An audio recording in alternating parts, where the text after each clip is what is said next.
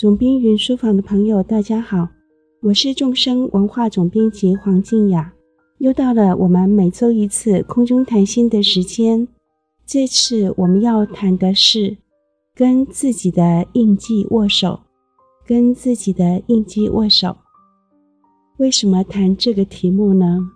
如果对唯识生教法不太熟的人，可能连今天的主题都听不懂，什么叫印记，什么叫握手。所以我们要先谈谈缘起。缘起是最近我在线上开的八堂以爱阅读为牺牲的线上直播课程已经结束了，当然回播的呃还在 YouTube 上面。会回播到九月底，那这个是只开放给报名同学的回播课程。但是即使课程已经结束了，这段时间我还是陆陆续续收到来信的分享和问问题。那有一些同学是要请问，他们要分享给先生，分享给女儿，有一些相关的事情要怎么进行？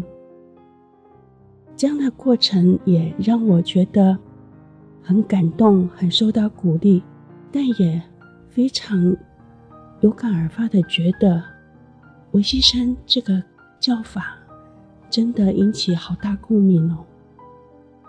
我们在佛法里通常不会诉求速效，就是快速的效果。我们会觉得说，佛法的道理通常从见地开始。慢慢改变我们的想法，从想法的改变，改变做法，改变习惯，然后才会改变生活跟生命。我们心里做好了准备，它不会那么快。但很奇妙的是，维系身教法因为从感受入手，它的感受跟改变却是非常快、非常有感的。这是。这一系列维系生的课程里面，我跟同学在从问问题跟分享的互动当中，得到一个很深刻的感受。所以这个礼拜的重编云书房，我就想来分享一下关于维系生里面的印记，以及如何跟自己的印记握手。那这个也是让没有上过。课的朋友可以听听维系生里面的关于印记跟握手，它是什么样的观念、什么做法，可以分享给有缘听到的朋友。那如果你是上过维系生课程的同学，当然也可以趁这个机会做个小复习，或者是分享一些延伸出来的故事或观点。这就是我们这个礼拜为什么要来说这个主题分享的主因。我记得前阵子在台湾的公视播过一个十集的小系列的戏剧，叫做《四楼的天堂》。那这是讲一个呃推拿师跟他的客人们或病人们的故事。第一集的。名字就叫心里的伤，身体会记得。他在讲我们身体各式各样症状的展现，其实它的源头都来自我们的心病，或者是心里还没有疗愈、还在流血的那些部分。那那些部分，它都会展现成外在的伤、外在的痛。那一个敏感的疗愈师，一个敏感的推拿师，他就可以从这个末端的症状，就是身体上反映出的酸痛，来反推它源头是什么问题。那源头通常都可以追到一桩心理的奇案，某一桩故事，某一段历史。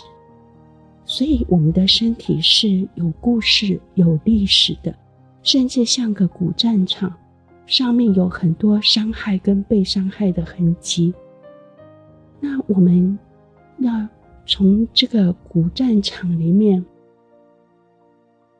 整理出我们可以处理的规则跟方法。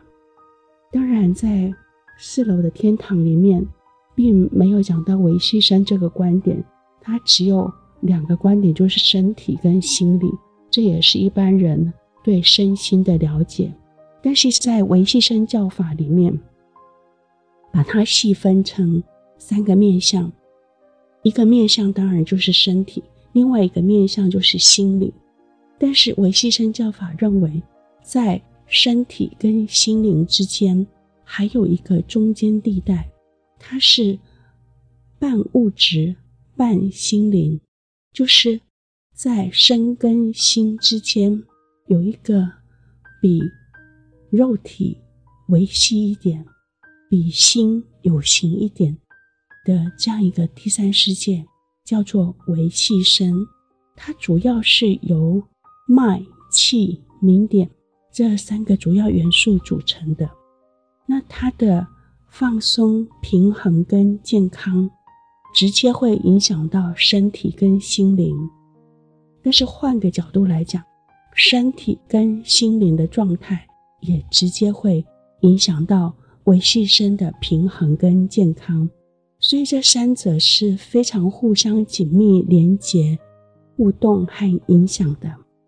那我们今天要说的是维系身上面的印记，这个印记是我们以上说的微细声三元素脉、气、明点上面的第一个元素脉，脉上面的脉结。印记，它就是在脉上面，因为急性和慢性的冲击所造成的脉结。那这个脉结，如果打比方的话，要怎么理解它呢？你可以把它理解成像疤痕一样的东西，可能伤好了，不流血了，留下一个像疤痕一样的东西。但是这个疤痕底下是不是完全好了？不一定，有些疤痕按了还会痛，有些疤痕它是时不时都会痒一下的。那有些疤痕它会变成病灶，它会变成下一次的病，都是有可能的。那我们的印记也是类似这样子，又或者是你也可以说它像是一场车祸的遗迹。这是指急性的印记。那如果慢性的印记，比较像是一条马路上长期被丢垃圾，可能一开始一个小垃圾、两个小垃圾，感觉问题不大，但常年累积下来，它就会造成一种很大的伤害。这种慢性的、常年累积的伤害，比如说什么呢？比如说童年时期，如果被忽略。被过度要求，或者是被否定，长期下来，它就会对人的信心、人际的互动模式，乃至于接收讯息的解读方式，都是会有影响的，影响非常重大。在同学分享的故事里面，我经常看到这样的伤害，它是扩及三代的，听起来好严重哦，扩及三代，但抱歉，它就是个事实。我们这一代跟父母那一代的心结，会直接变成一种模式，影响到我们跟下一代的关系跟互动模式。真的，有些伤痕，它变成家族遗产，它影响了三代。那疗愈从哪里开始呢？疗愈从我们自己开始，疗愈从当下开始。当我们自己的微细声，自己的印记。能够被觉察、被放松、打开、转化乃至疗愈，即使不能完全疗愈，我们觉察并接纳，事情都会好一点。这种三代的负面互动模式就有机会转化成正面，至少带着爱跟谅解去面对过去的伤，然后先预防。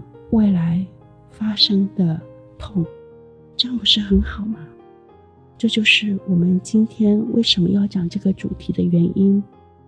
和自己的印记握手，其实也是和我们的上一代、我们的下一代已经造成的印记，跟可能造成的印记，先做握手，或者是事后的握手，带来心里真正的放松和理解。不晓得朋友们在自己的生活经验里面，会不会发现一个状况，就是我们身边充满了有毛病的好人。所以有毛病的好人这句话听起来有点抱歉哈，但它却是个事实。包括我们自己都可能是有毛病的好人。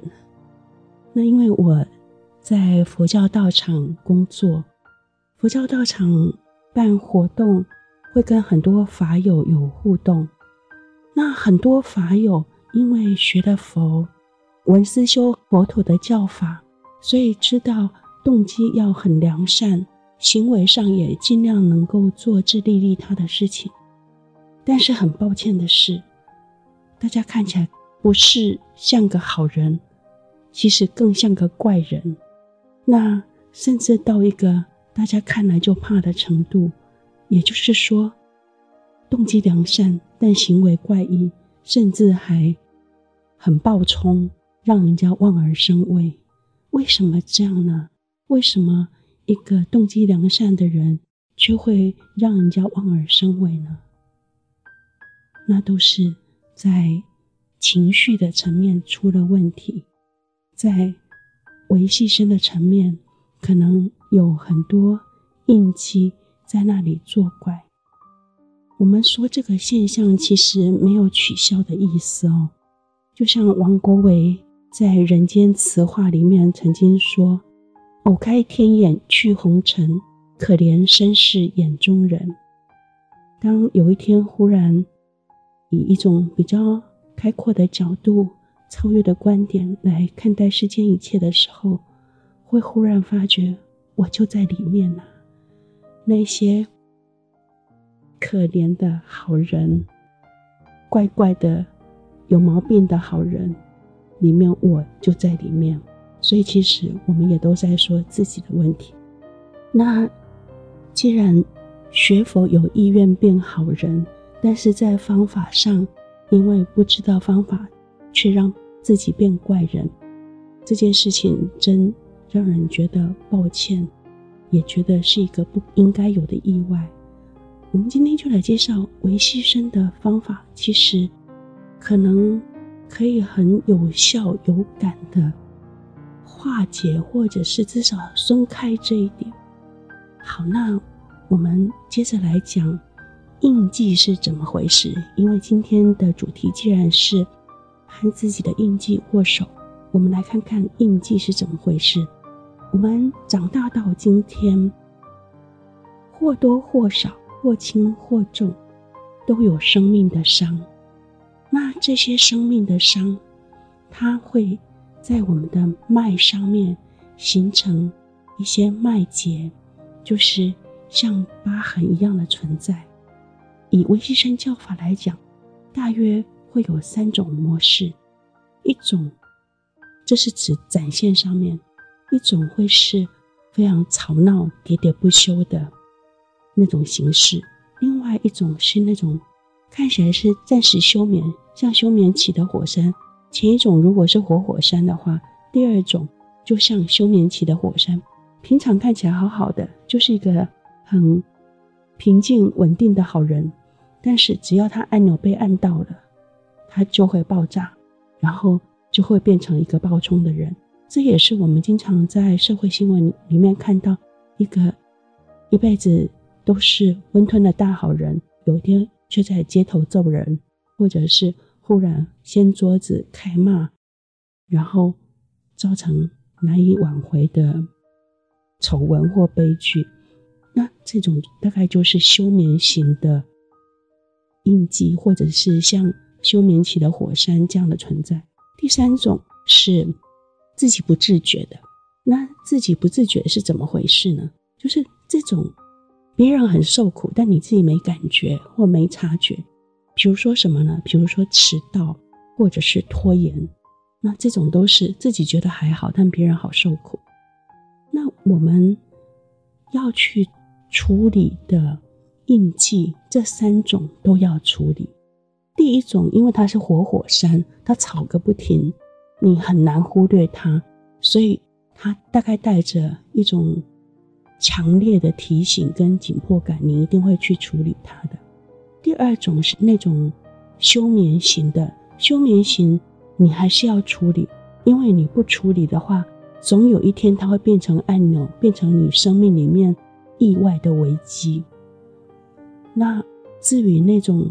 不自觉的，我们就要靠自己的反省力，反省自己的行为模式里面有没有什么事情是很让别人受苦，而自己没有察觉的。好，那我们来说印记这件事情，大家，我从同学的来信会发觉大家有一些误解，可能是因为在措尼仁波切的维系生教法里面。措尼仁波切在讲课的时候，他经常会很善巧的打比方，就是因为仁波切很说人话，都会用生活语言让他所描述的问题更生动、容易记忆，所以仁波切会把印记形容成美丽的怪物，这是所有的同学大概听一次就记住的。以语言的功德来讲，这很厉害呀。老师经常讲很多事情，学生都不记得。但是当你打比方，打了一个很生动的比方，同学听一次就记住了。好，大家记住美丽的怪物了。但这个相应而来的问题是，比喻终究只是比喻。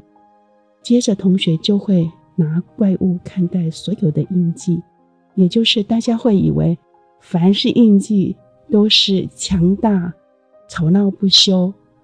破坏狂的，但事实上不是，有很严重的那种真的像怪物哭闹不休的印记，但也有一种很轻微的，只是一种不舒服的感觉，或者是直觉的反感。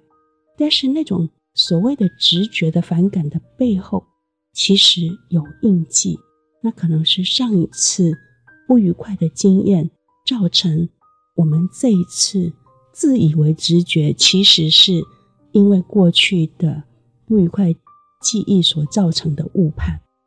那这样子的情况非常多，像我在跟同学来往的信件里面，主要是我每一次都会鼓励同学整理自己的经验，然后把它书写出来，告诉同学你怎么察觉，你的故事是什么。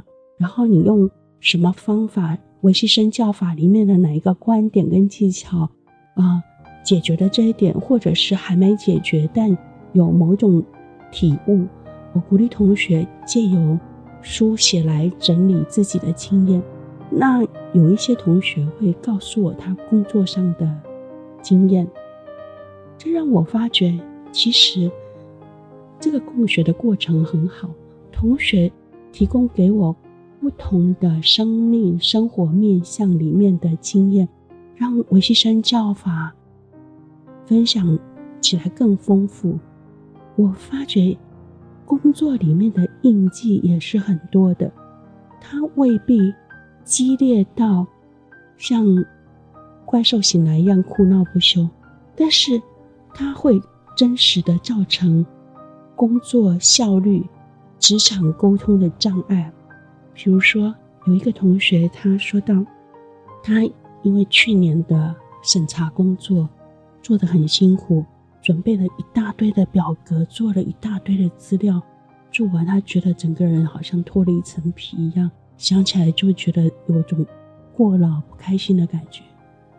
然后没想到，今年他又被通知他要支援这次的审查工作了。他一听到就把。去年的不愉快经验，重新翻起来想一遍，然后他就觉得超不开心的，心里充满那种反弹的感觉。那但是因为他上了维系生教法，他有点第一时间警觉到，嗯，这是去年的工作上的不愉快造成的印记，我应该当下觉察它，然后不应该造成他在我这次工作上面的假状况、过度反应。于是，因为他有这个见地以后，他就先觉察它，停一下，然后真的去面对今年的工作的时候，他发觉其实今年要做的事没那么多，因为过去前一年的工作已经建立好一个基础，今年其实只要再补充一些资料就可以了，所以他也平心静气的做完了，但是事后他很庆幸自己。还好学习了唯识生的教法，还好他知道这是印记在作怪，还好他能够当下觉察，暂停一下，放松那个不悦的感觉，然后如实的去看待今年的状况，发觉今年要做的事情其实没那么多，因为去年的辛苦创造了一个很好的基础。今年只要再补充一些资料就可以了。于是他就免除了过度反应的沟通上的状况跟危机。我觉得这虽然看起来是一个不戏剧化的小事，但是对我来讲，它很有提醒的意义。听到我们节目的朋友，很多人应该还需要工作。我们在工作里面其实有非常多类似的状况。去年度的不开心的记忆，今年度我们以为会复制贴上，重来一次，但是这样我们就失去了全新体验今年这次工作的机会了。我们不是从零开始，我们是从负分开始，因为我们让过去的记忆造成的阴影。笼罩在自己的心上，我们甚至让自己不是从零开始，我们是从负分开始，因为我们心里是充满了排斥、不乐意，觉得委屈，觉得找我麻烦。那如果这样想的话，其实你就会失去如实看待他的机会。如实看待的时候，你也许会发觉没有哦，其实今年的状况跟去年不同。今年还蛮简单的，那这样的模式，我们可以诠释成自己的版本，包括跟同事的沟通、跟家人的沟通，大概也是这样的状况。我们经常会因为上一次跟这个人沟通有不愉快的经验，就是讲话讲得不开心，下一次看到他还没讲话，心里就先不开心了，就觉得说这个人讲话就是很机车，很难沟通，这个人。没办法沟通了，没什么好讲的。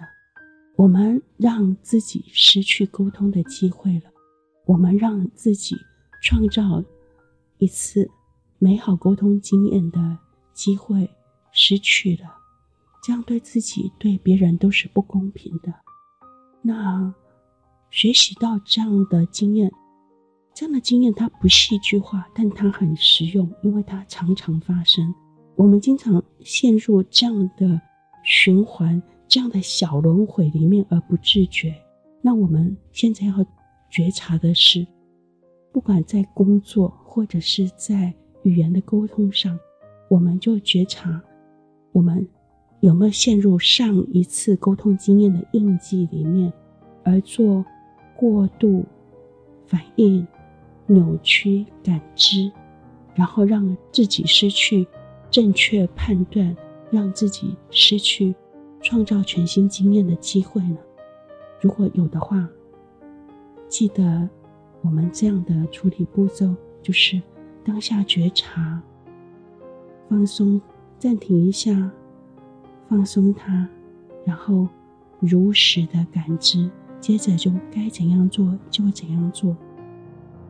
觉察它，暂停一下，放松它。如实感知，我觉得这几个步骤，如果让自己学起来，紧要关头其实是很有帮助的。我在以爱阅读为系身这八堂课期间，收到同学的问题，主要是两大类，一大类是气的问题，大概大家都对气的修持很感兴趣，因为它真的很快就有感受、有帮助。另外一类就是今天我们的主题印记的问题，也就是脉上面的伤痕或者是疤痕，那都来自。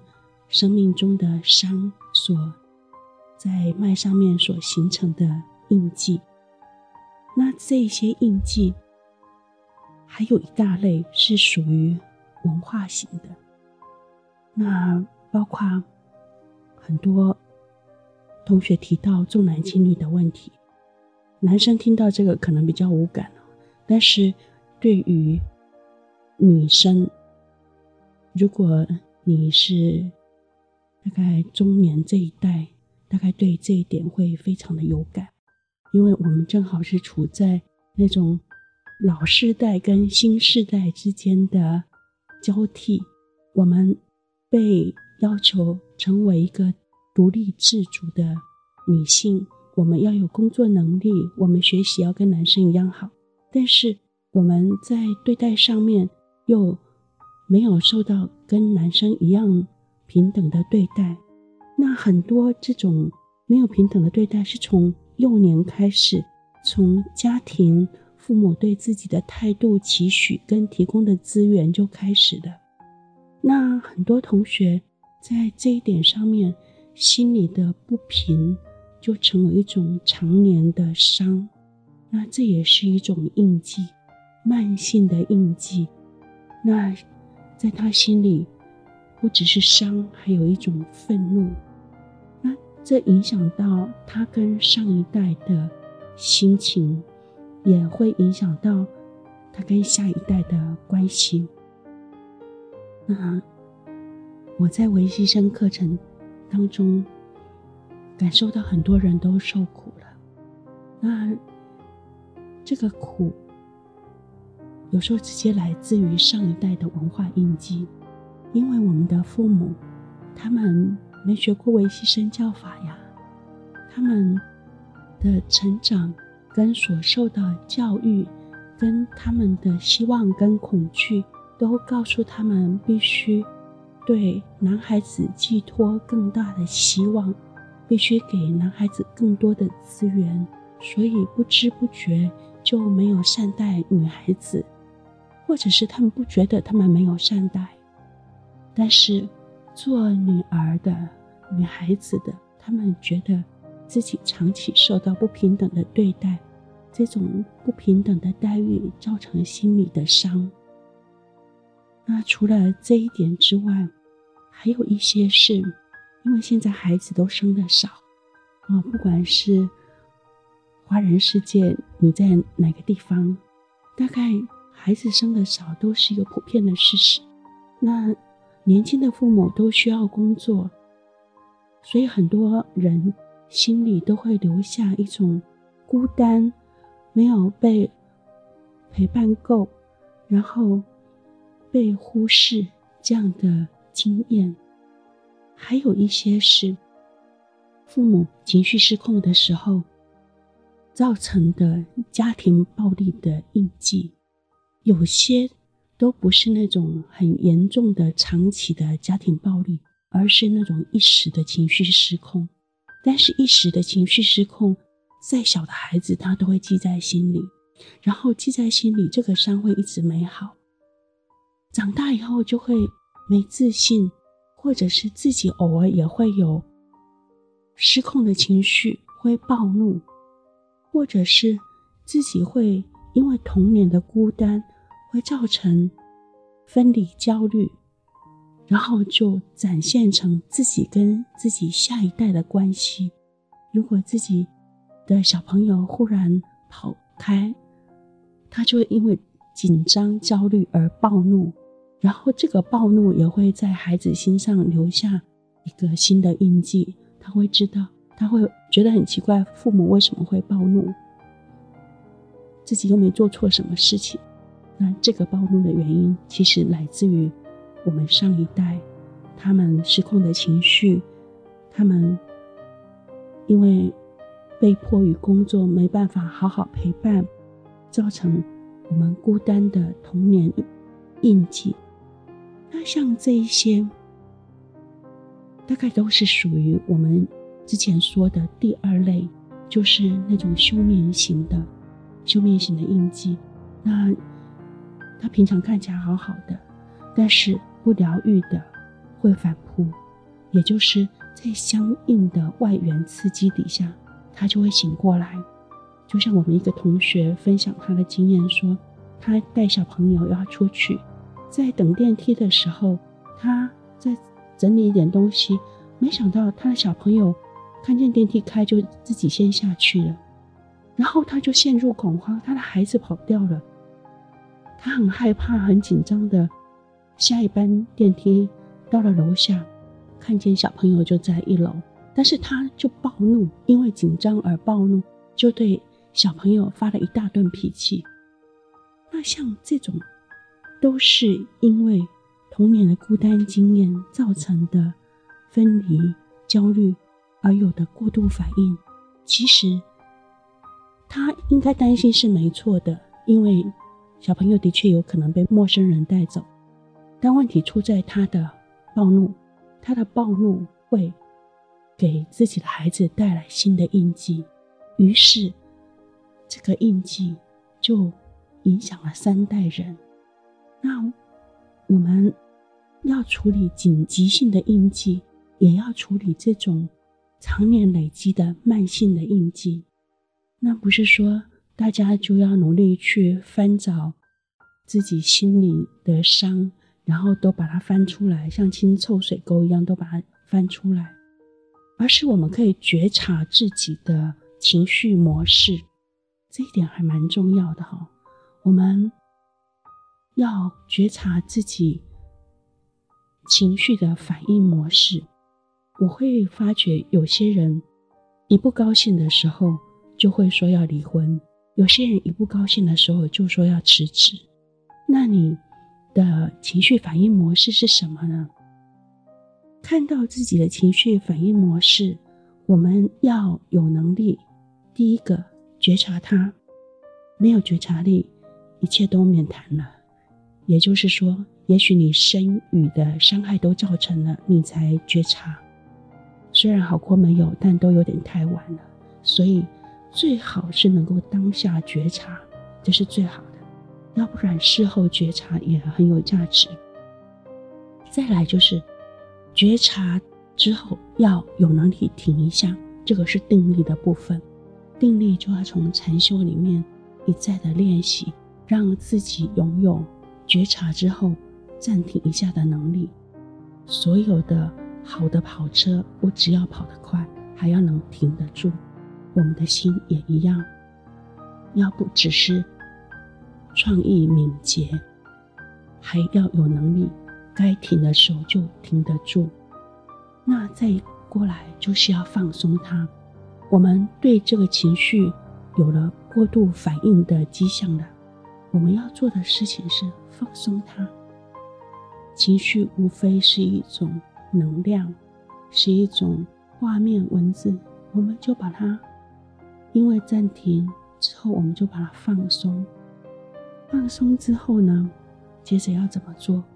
如果它是来自印记的话，我们可能要去找一下那个印记的源头，去跟这个源头做对话。先做同在，再做对话。那这样子就有机会让这个印记、这个生命的伤、脉上面的疤痕放松、打开，进而有机会疗愈。即使它有点反反复复的，没有办法完全疗愈，至少我们可以做到觉察、接纳。那这样事情都会往好的方向发展，进入善的循环。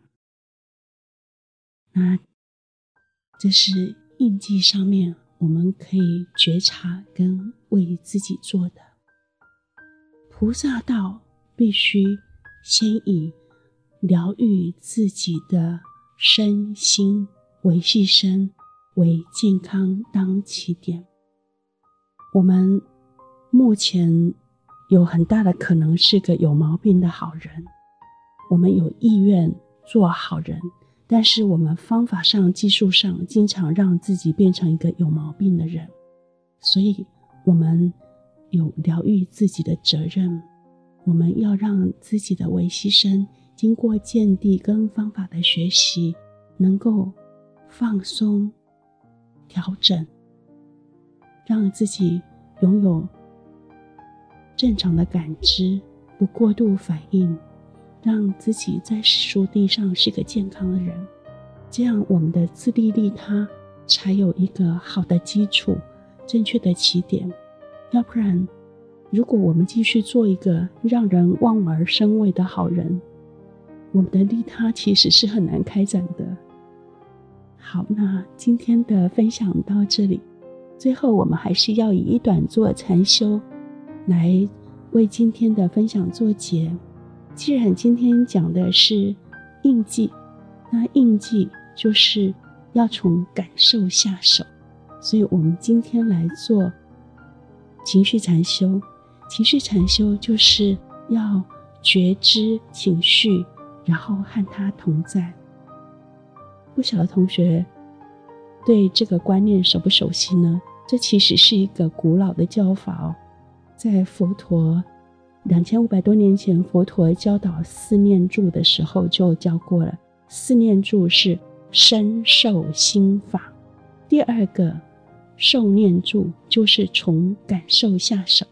那我们今天要从止禅萨玛塔的观点来做情绪禅修，它的原理是跟情绪的感受同在，那不要跟引起情绪的那个人事物或者是情节啊在那里纠缠，我们就只是觉察那个感受本身，跟它同在。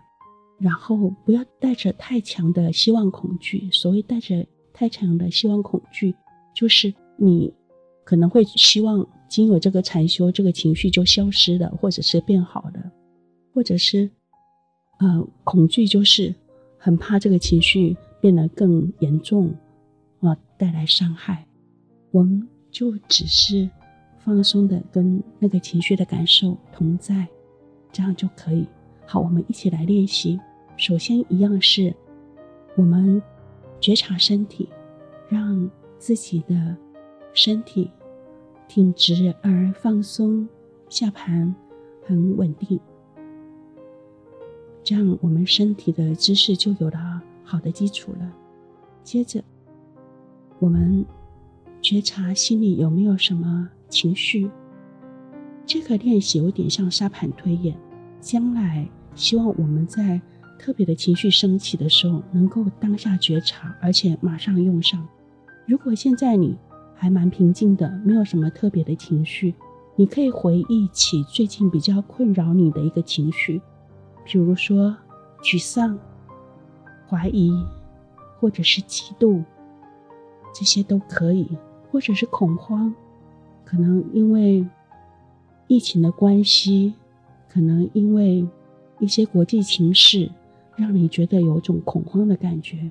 我们觉察这个情绪，很重要的是不要去纠缠这个情绪背后的原因，引起这个情绪的人事物、是非对错，这些都不是我们情绪禅修所要关注的。我们就只是连接。我们心里的那个情绪，跟他同在，觉知那个情绪。所谓的情绪，就是一些能量，一些心理、身体的感觉，可能是全身会发热，心跳会比较快，甚至到微微出汗。你去觉察这些感觉，你可以有意识的放松它。好，这样就是一短坐的情绪禅修了。下次当我们觉得超火大的、快要暴怒的时候，或超悲伤的，或者是超沮丧的，我们要做的就是觉察它，跟这种情绪能量同在，放松它，这样就是情绪禅修了。好，我们今天的分享到这里，放下放松，让心休息，找回最好的自己。总编云书房，我们下周见。